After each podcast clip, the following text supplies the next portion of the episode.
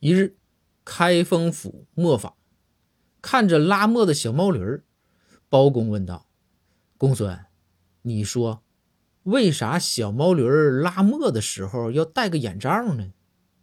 公孙回道：“大人，因为戴上了，小毛驴儿就会眼前一黑呗。”包公问道：“眼前一黑能咋的呀？”